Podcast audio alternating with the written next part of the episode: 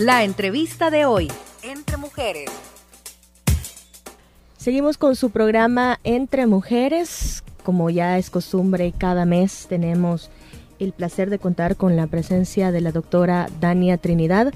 Ella es neurocirujana endovascular y también pues de su clínica Neuroendo para que nos venga a hablar acerca de un tema eh, importante como siempre, tanto para la salud de la mujer como para todo, ¿verdad? Los que nos escuchan a través del 106.9 del FM. Para eso, le damos la más cordial bienvenida. Muy buenos días, doctora Trinidad, ¿cómo está? Hola, buenos días. Un gusto, muchas gracias la invitación y pues la oportunidad de poder difundir información para ayudar a todos nuestros radioescuchas. Gracias de nuevo, Verónica. Es un gusto pues hacernos presentes acá y poder apoyar pues cada día con un tema diferente en, en estas ocasiones. Hoy nos toca, bueno, lo que decía fuera de micrófonos, a veces tenemos algunas enfermedades que nosotros no sabemos que las tenemos, pero que de repente pues nos da una que otra eh, alarma en nuestro cuerpo, pero eh, son aquellas enfermedades que no logramos entender, no logramos eh, definir y sobre todo pues hasta llegar a un especialista es que nos damos cuenta que las tenemos.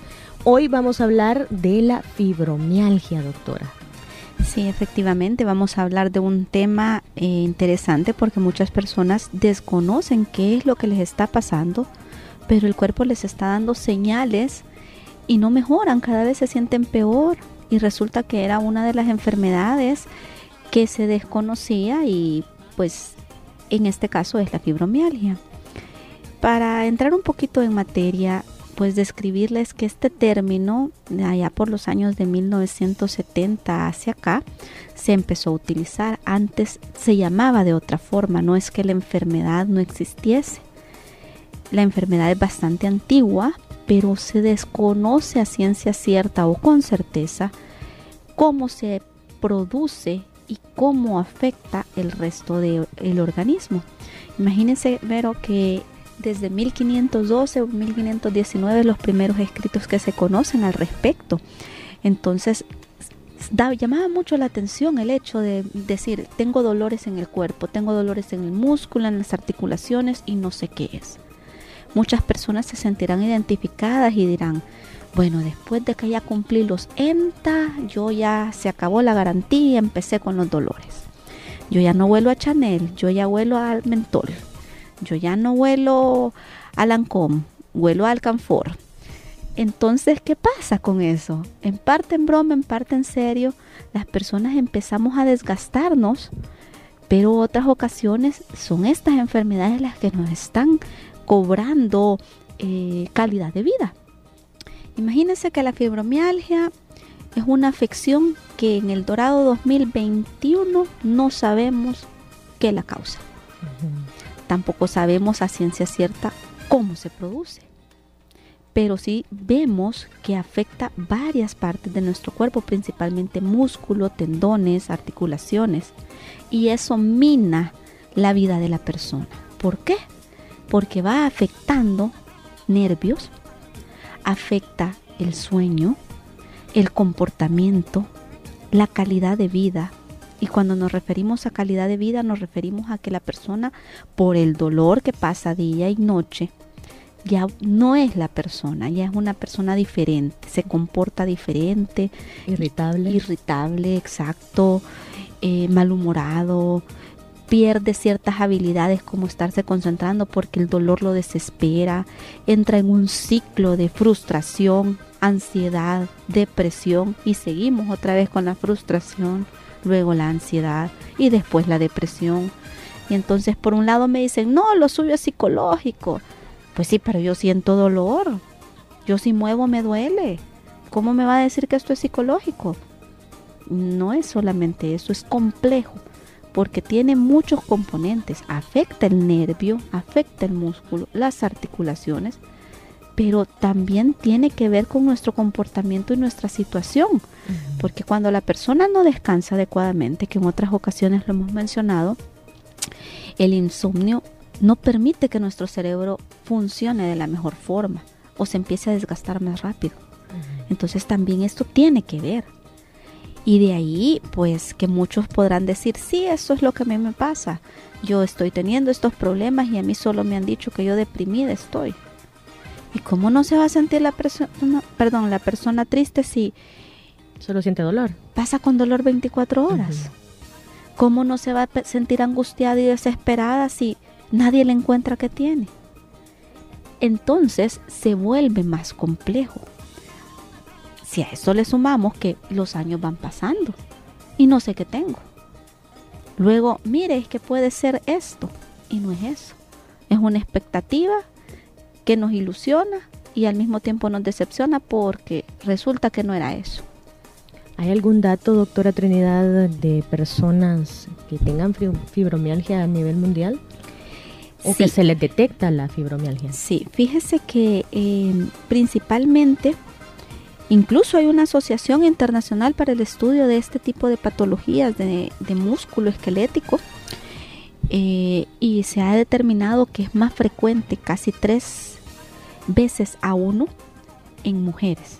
Es decir, que por cada tres mujeres que padecen la enfermedad, solo un hombre la podría padecer. También se ha identificado que es muy frecuente encontrarla en edades entre los 25 30 años a los 50 años. Ahí es donde empieza a dar los síntomas iniciales. Pero pues en nuestra sociedad usualmente nos hemos familiarizado con me duele, me tomo algo para el dolor. Y ahí voy pasando. Quizás es cansancio, decimos a veces. Y la otra típica, que por el desconocimiento de la enfermedad, pues nos viven diciendo, no, lo suyo es psicológico, cansancio tiene, ya le va a pasar. Tómese algo para el dolor y listo. Pero eso lo único que hace es que la enfermedad vaya ganando terreno y se cronifique. Entonces, instamos a que si hay algo, buscar el área adecuada. Al ser una enfermedad compleja, pues me podrán decir, bueno, ¿y qué especialista es el que debe ver esto?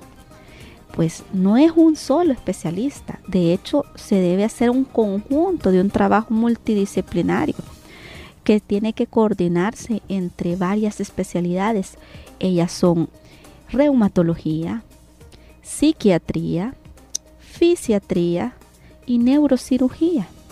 ¿Por qué? Porque cada área abona debido a que la enfermedad es compleja y se involucra en cosas que salen del alcance de una sola persona. Pongamos un ejemplo. alguien le duele, le duele su espalda, lo primero que piensan es que es lumbago. Pero si fuera lumbago o fuera lumbalgia, con el tratamiento correcto, se daría. Se quitaría. Pero pasan los años y yo cada vez me siento peor y ya no me duele solo la espalda baja, sino que me duelen los brazos, me duele el cuello, no estoy durmiendo, el dolor es día y noche, tomo medicina y no se me quita. Y mire, yo hasta hacer un movimiento o apretar me duele. Eso ya no va como un lumbago. O sea, algo que no funciona el tratamiento es porque es otra cosa, porque la medicina era para otro diagnóstico y ese no es el que tiene la persona. Si tenemos todo este cuadro ya más avanzadito, pues por lógica uno alcanza a comprender que una persona con dolor no va a estar feliz, no va a estar contenta, animosa, descansa mal, se vuelve irritable, gruñona, con poquito se enoja y explota. Entonces ya involucra aspectos del comportamiento de la persona. Y algo muy curioso entonces, ¿qué pasa? El nervio pierde la capacidad de transmitir el estímulo que debía transmitir. Para ponernos un poquito en contexto, imaginemos que el nervio es un cable de corriente. La corriente pues transmite electricidad, pero también nosotros tenemos cable para que nos transmita una señal de radio. Tenemos un cable que también nos puede servir para transmitir una señal telefónica. Entonces son cables, pero transmiten señales diferentes. Por lo tanto, imagínense que yo cambio y en lugar de ponerle al televisor el cable que me va a dar la señal para la imagen y el sonido, solo le puse para la corriente y solo transmite estímulo de corriente. Así le pasa al nervio. No diferencia qué estímulo es el que debe transmitir. y lo transmite solo como dolor. Por lo tanto, la persona hace un movimiento y le duele. La tocan y le duele. Mm, ok, también es por contacto. Exacto, ya en una fase más avanzada. ¿Qué sucede? Todo eso cambia los receptores y las sustancias que se encargan de hacer todo el trabajo interno, eh, todo el trabajo del nervio y cerebro. Y al final, pues empiezan a perder sustancias importantes como dopamina y serotonina. Y la gente empieza a sentirse cada vez más triste, entrar en depresión, aparte de la frustración y la ansiedad que le crea el dolor. Y cada vez ese círculo se repite y se repite y se repite. ¿Hay pérdida de movilidad? Sí, la enfermedad va limitando, discapacitando a la persona porque ya luego no puedo bajar gradas, me cuesta caminar, yo no aguanto ni siquiera estar sentado, acostado ni parado. A lo sumo aguanto unos 10 minutos y ya mire, ya necesito irme a otro lado. Tomo el medicamento y no me funciona pero no funciona justamente porque hay que entender qué es lo que pasa. No es solo una medicina para el dolor, sino que buscar. Si es este diagnóstico, trabajamos en conjunto y le tratamos de ayudar a minimizar los síntomas. Hay algo que quizás tenemos como mala costumbre, porque digamos que el Internet se usa para miles de cosas, ¿verdad? Buenas y malas. Pero en el caso de las enfermedades, doctora, yo creo que tenemos esa mala costumbre de que siento alguna algún dolor o algo, busco en Google, me duele la espalda y empiezan a aparecer cantidad de enfermedades, cantidad de cosas. Entonces llegamos al punto de creernos a nosotros mismos que sí las padecemos. Así es, eh, la tecnología nos debe ayudar a mejorar pero lastimosamente el Internet y el buscador Google no discrimina, no le hace la diferenciación entre qué información es científicamente comprobada y qué información la subieron y es falsa, o qué información la subió alguien que no comprende en realidad lo que está pasando. Por lo tanto, a usted le salen todos los resultados y como no tenemos el conocimiento porque no es nuestra área, pues empezamos a creer en todo lo que ahí dice en especial porque se mezcla verdad, ficción, mentira, etc. Entonces, ¿qué podemos decir? Bueno, hay que utilizar la herramienta con prudencia y por eso es muy importante que consulten. Fíjese que incluso nosotros para buscar información nosotros tenemos que usar buscadores certificados de información científica. Yo no me puedo poner a, a buscar en un buscador cualquiera y me va a salir miles de artículos y cualquier artículo lo voy a leer y voy a dar por sentado que eso que está ahí es verdad o tiene una certeza. Para eso hay una serie de requisitos que filtran y uno los conoce y dice, de aquí sí puedo tomar esa información. Pero yo no puedo decir, porque me salió en los primeros 10 eh, artículos que Google me tiró, este es cierto, porque hay artículos que no están comprobados. O de repente decimos, ay, esto es lo que padezco. Entonces viene otra persona y me pregunta, ¿y cómo sé yo del dolor? Ah, es que tengo fibromialgia. Sí, es Porque solo lo leímos. Exacto. Es algo, de hecho la enfermedad es una enfermedad de descarte. ¿Qué significa? Que primero tengo que empezar a buscar las otras y las voy eliminando y luego tengo la suficiente información como para decirle, ok, lo que usted tiene es fibromialgia.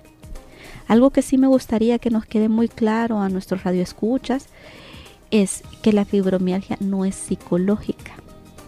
O sea, no se la inventa. Tiene un trastorno psicosomático. En español, por favor, sí, ok, en español es que usted tiene una afectación psicológica que se manifiesta físicamente, psico, mente, soma, cuerpo o físico. Entonces, eso al final nos confunde. Como explicaba al inicio, llega a trastornar tantas cosas neurológicas que algo empieza a afectar nuestro comportamiento, nuestra psique, nuestro, nuestra mente. Entonces ahí es donde uno se confunde y dice, ay, es que fíjese que hay días que estoy de mejor ánimo y me siento mejor. Obviamente cuando no tenemos dolor nos sentimos mejor Cuando hemos dormido, hemos descansado, nos sentimos mejor. Entonces es de comprender a estas personas, porque no solamente porque me duela es fibromialgia, ni tampoco porque me duela y pienso que es fibromialgia, yo me lo estoy inventando. Algunos casos, doctora, eh, se podría eh, definir de una sola vez que es fibromialgia. Eh, puede, puede llegar ya a un paciente demasiado crónico y, y, de una sola vez diagnosticarla. Si es muy florido el las manifestaciones podría, pero siempre tiene que ayudarse uno de otros factores. No le puedo decir solo con una evaluación inicial, mire, usted tiene fibromialgia y listo. No, porque la fibromialgia, decirle a alguien que tiene eso es decirle, mire, usted tiene una enfermedad crónica, degenerativa, que no tiene cura. Tiene alivio y es donde nos tratamos de enfocar. ¿Qué tan fuerte podría ser el dolor de una fibromialgia? Como cada persona eh, tiene diferentes niveles del dolor de cómo la persona lo tolere. Visualmente no podemos solo decir, ay sí, a este le duele porque hace muecas o a esta otra persona no porque está seria y porque no está llorando o porque no se está quejando. El dolor lo define cada paciente, pero se ha llegado a un consenso que los dolores son muy fuertes. Nosotros usamos mucho la escala. Así es. Mm. Usamos mucho la escala de, de análoga del dolor y también les preguntamos en una escala del 1 al 10, siendo 10 el máximo porcentaje del dolor, cuánto le duele. Y las personas siempre describen 8, 9, 10. Lo mínimo es 8. Y en un día bueno, ¿cuánto tiene? 7. O sea, estamos hablando que el 70% del dolor es un dolor alto mire, no puedo hacer ningún movimiento, no me puedo bañar, no puedo hacer los quehaceres de mi casa, no me puedo valer por mí misma porque el dolor me limita, se me inflama las manos, los dedos, las articulaciones.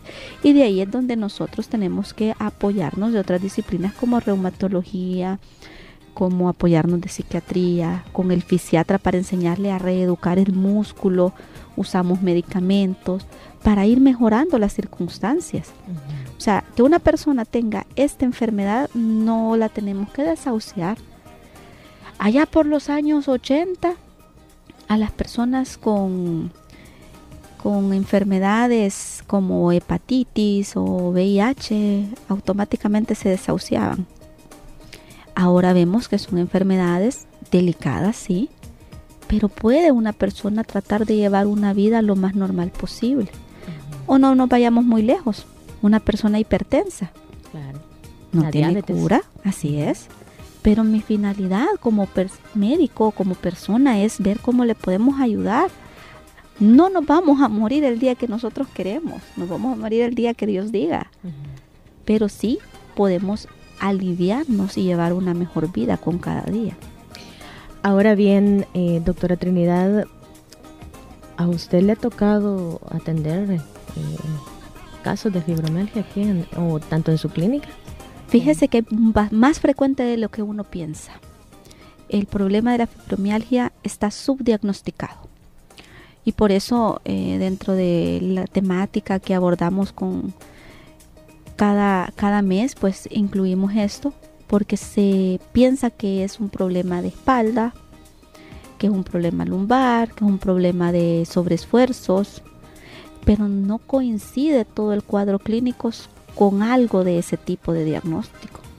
Ya se acompaña de otras cosas. La persona cambió totalmente su comportamiento, incluso es necesario entrevistar al familiar y preguntarle, mire, ¿ella siempre ha sido así? ¿O usted ha notado que ha cambiado?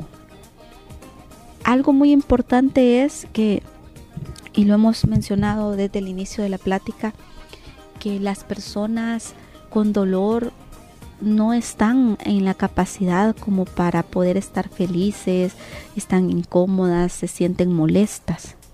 Así es uno de los signos que nosotros como familiares tenemos que ver. Eh, Así es. Entonces podemos ver, mire, es un dolor y no se le quita. El dolor pasa día y noche y no la deja ni descansar. Ah, ok. Obviamente si no la deja descansar va a presentar otras alteraciones. Toma medicina y no le alivia es porque no es por ahí. No es un relajante y un analgésico lo que le va a quitar el problema. Hay que identificar tengo años de estarlo padeciendo. Mm, soy mujer entre estas, entre estas edades. Ya son puntos que abonan. Y uno va haciendo que el rompecabezas tome forma. Cada pieza ayuda. Cuando, o no, más bien, cuando una persona eh, pues padece la enfermedad, de repente empieza con síntomas, el dolor, así como dice usted, doctora, eh, pues no es incapacitante, no, no se controla. Y llego yo a, donde un médico general y le digo esto, eh, tengo que pedir siempre alguna referencia, algún especialista o, el médico general es el que tiene que hacer todo el, historial clínico para saber si puedo padecer esta enfermedad y él me envía al especialista. Idealmente, pues necesitaríamos mm, difundir más el conocimiento, pero como en otras ocasiones hemos mencionado, ¿verdad? el ojo no ve lo que el cerebro no conoce. Y es muy cierto porque si el médico general no sospecha el diagnóstico y nos quedamos con lo más superficial, los síntomas iniciales pueden ser un dolor de espalda o dolor de cuello, dolor de cabeza y mire, ya tengo un par de meses, un par de años y ahí estoy tomando medicina. Ah, bueno, entonces lo que usted tiene es un espasmo, una contractura muscular. Así se puede empezar a manifestar. Hasta que ya está demasiado avanzada, nos los terminan de enviar a nosotros los especialistas. Entonces, algo muy importante decirle a la población si un problema no se quita con el medicamento que le han prescrito, usualmente es porque no va por ahí el tratamiento. Si el dolor no mejora, el medicamento no hace su función, es porque no es eso, es otra cosa, hay que buscarle.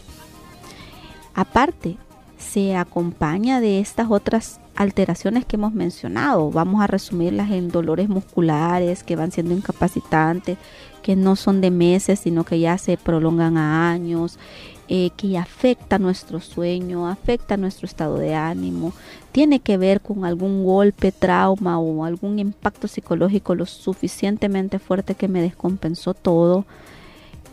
Eh, es de buscar ayuda especializada porque no es un simple lumbago, no es una cervicalgia, no es algo solamente leve del músculo que se va a quitar con un relajante muscular y un analgésico. El manejo del dolor, doctora, ya hablamos de los analgésicos, pero ¿existe algún otro tratamiento para la fibromialgia? Además de psicológica que estábamos hablando también? Dentro de la parte psiquiátrica utilizamos medicamentos para mejorar todo ese factor, no solamente la parte de la psicoterapia, de identificar qué otras cosas están alteradas, sino que ya se usan medicamentos específicos, medicamentos que deben ser administrados de una forma muy especial, no solamente porque a mí me funcionó y mi vecina dice que tiene, se lo voy a dar. No, porque el medicamento tiene efectos secundarios y tratamos de hacer un diagnóstico y un tratamiento a medida. Alguien puede tener fibromialgia y el medicamento lo ceda demasiado o le da otros problemas. Y otros no pueden sentir nada. Exacto, cada persona es un mundo y reacciona diferente. Entonces no es de que porque tengo el mismo diagnóstico o parecido síntoma, ya automáticamente tengo lo mismo que, que mi amigo o que mi vecino. No, tiene que hacerse eh, un diagnóstico que es un poco más complejo para lograr realizarlo y por lo tanto su tratamiento también es más complejo. Se acompaña de un conjunto de medicamentos que actúan, como su nombre dice, juntos, apoyándose como equipo para poder hacer acción. Si no, el paciente pues no siente la mejoría. Y aquí la finalidad es buscar la integralidad para que tenga calidad de vida.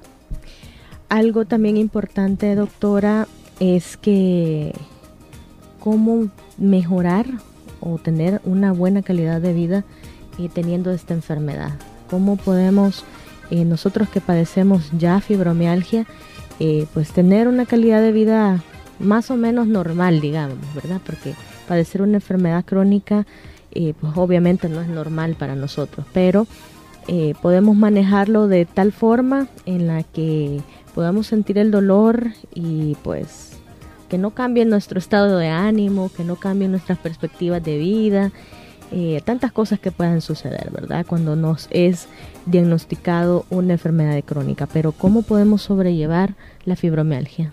Bueno, parte de ello, nuestra familia. Nuestra familia nos va a ayudar mucho porque de esa forma hijos, padres, hermanos, esposos van a comprender qué es lo que está pasando. No es un simple, es enojón porque pues está malhumorado y está amargado por la vida. No. Está enojado con el mundo. No. Es porque algo está pasando que se sale del alcance de su control. Es más allá de algo consciente que yo hago ni siquiera inconsciente, ya son factores biomoleculares, científicos, de, que pasan en su sistema nervioso, en su sistema musculoesquelético.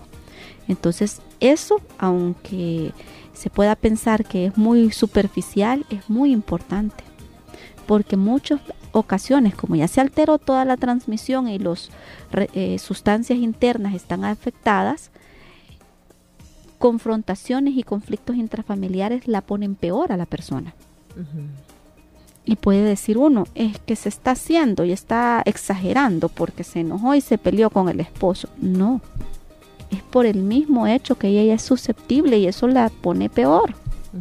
Entonces, los tratamientos pues van enfocados a obviamente reducir el dolor, permitir que la persona tenga movilidad y pueda ser activo, valerse por sí mismo, a que la familia pueda tener una mejor convivencia, que pueda descansar más la persona sin olvidar y no vamos a convertir al paciente en una farmacia. no duerme, tome para el dolor. Le duele, tome para esto. tiene insomnio, tome para poder dormir, etcétera. Sino que enfocarse en la causa que nos está presentando toda esta gama de síntomas y de ahí la importancia de, identificar porque muchas ocasiones la enfermedad se acompaña de otras complicaciones y en partes más avanzadas como una colitis que no, se llama refractaria, que no mejora con nada, eh, problemas de vejiga, afectaciones de la memoria, ya son las partes más graves y más avanzadas de la enfermedad.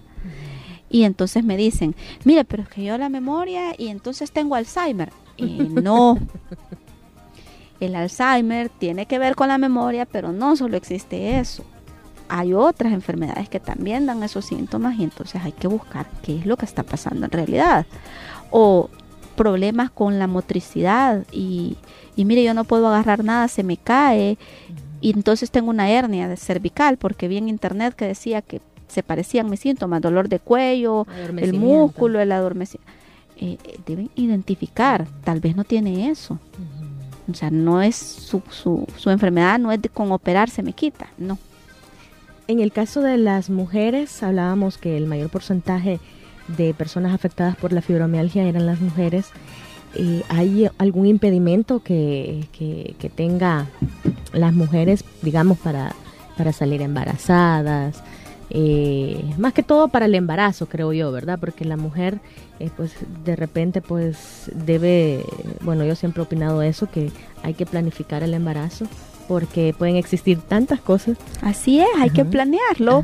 Y, y, tiene mucha razón, porque resulta de que está asociado también con otras enfermedades inmunológicas, como por ejemplo el lupus, eh, por ejemplo, problemas de artritis reumatoidea como tal, problemas reumatológicos que tienen que ver con que nuestro cuerpo ya no reconoce adecuadamente nuestro sistema inmunológico, el resto de nuestro organismo, y necesitan medicamentos que obviamente por el bebé eso le afecta a su gestación.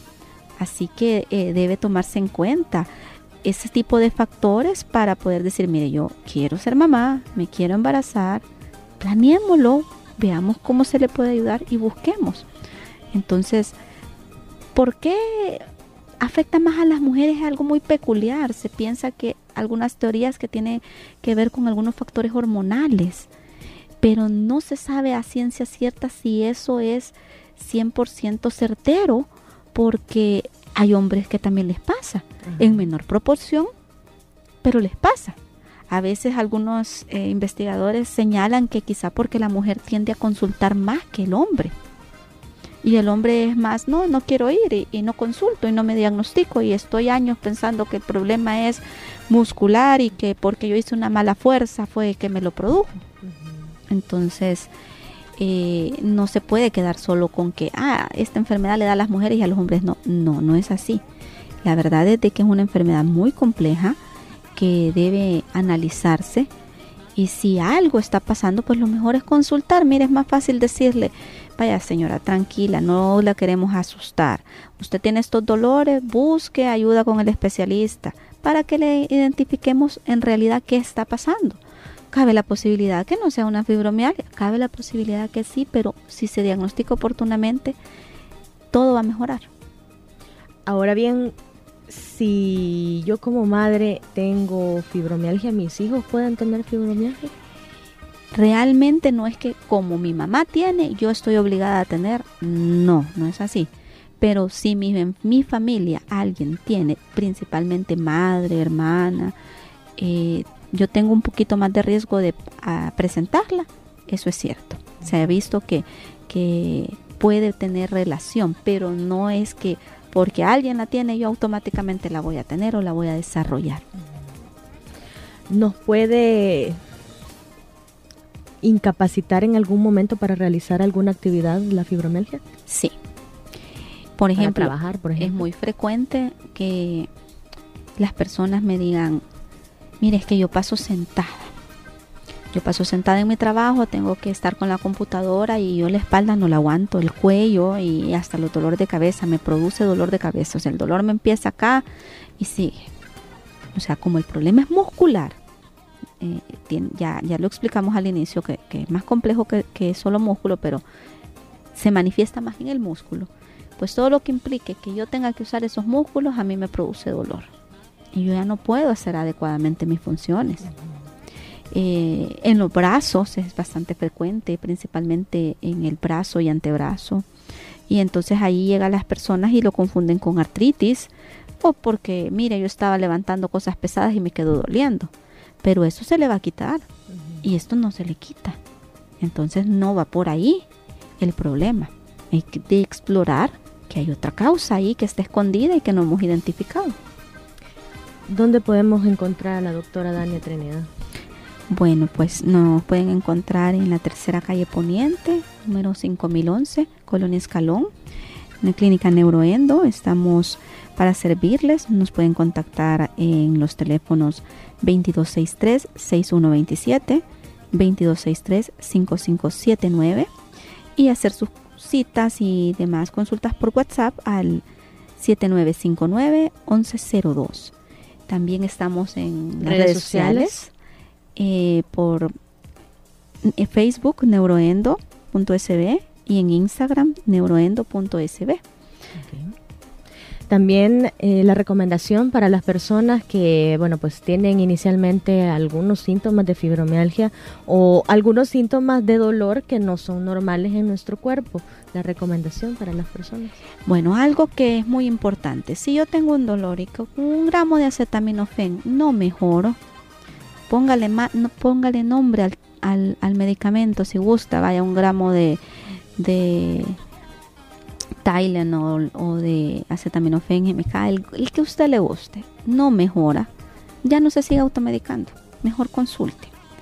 Vamos a ver cuál es el medicamento mejor que mejor mejor optimice su recurso porque imagínese, va a estar gastando en el medicamento, perjudicándose y dejando que la enfermedad avance, pudiéndole hacer el diagnóstico a tiempo, darle tratamiento y tranquilo. Es más fácil para el paciente, más fácil para todos, para nosotros y va a tener mejores resultados. Cuando algo ya está más complicado, ya nos cuesta a todos resolverlo.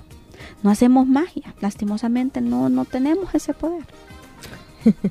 bueno, doctora Dania Trinidad, muchas gracias por haberme acompañado nuevamente acá en Entre Mujeres. El próximo mes tenemos otro tema. Sí, muchas gracias, un gusto y saludos a todos. Seguimos con más de Entre Mujeres.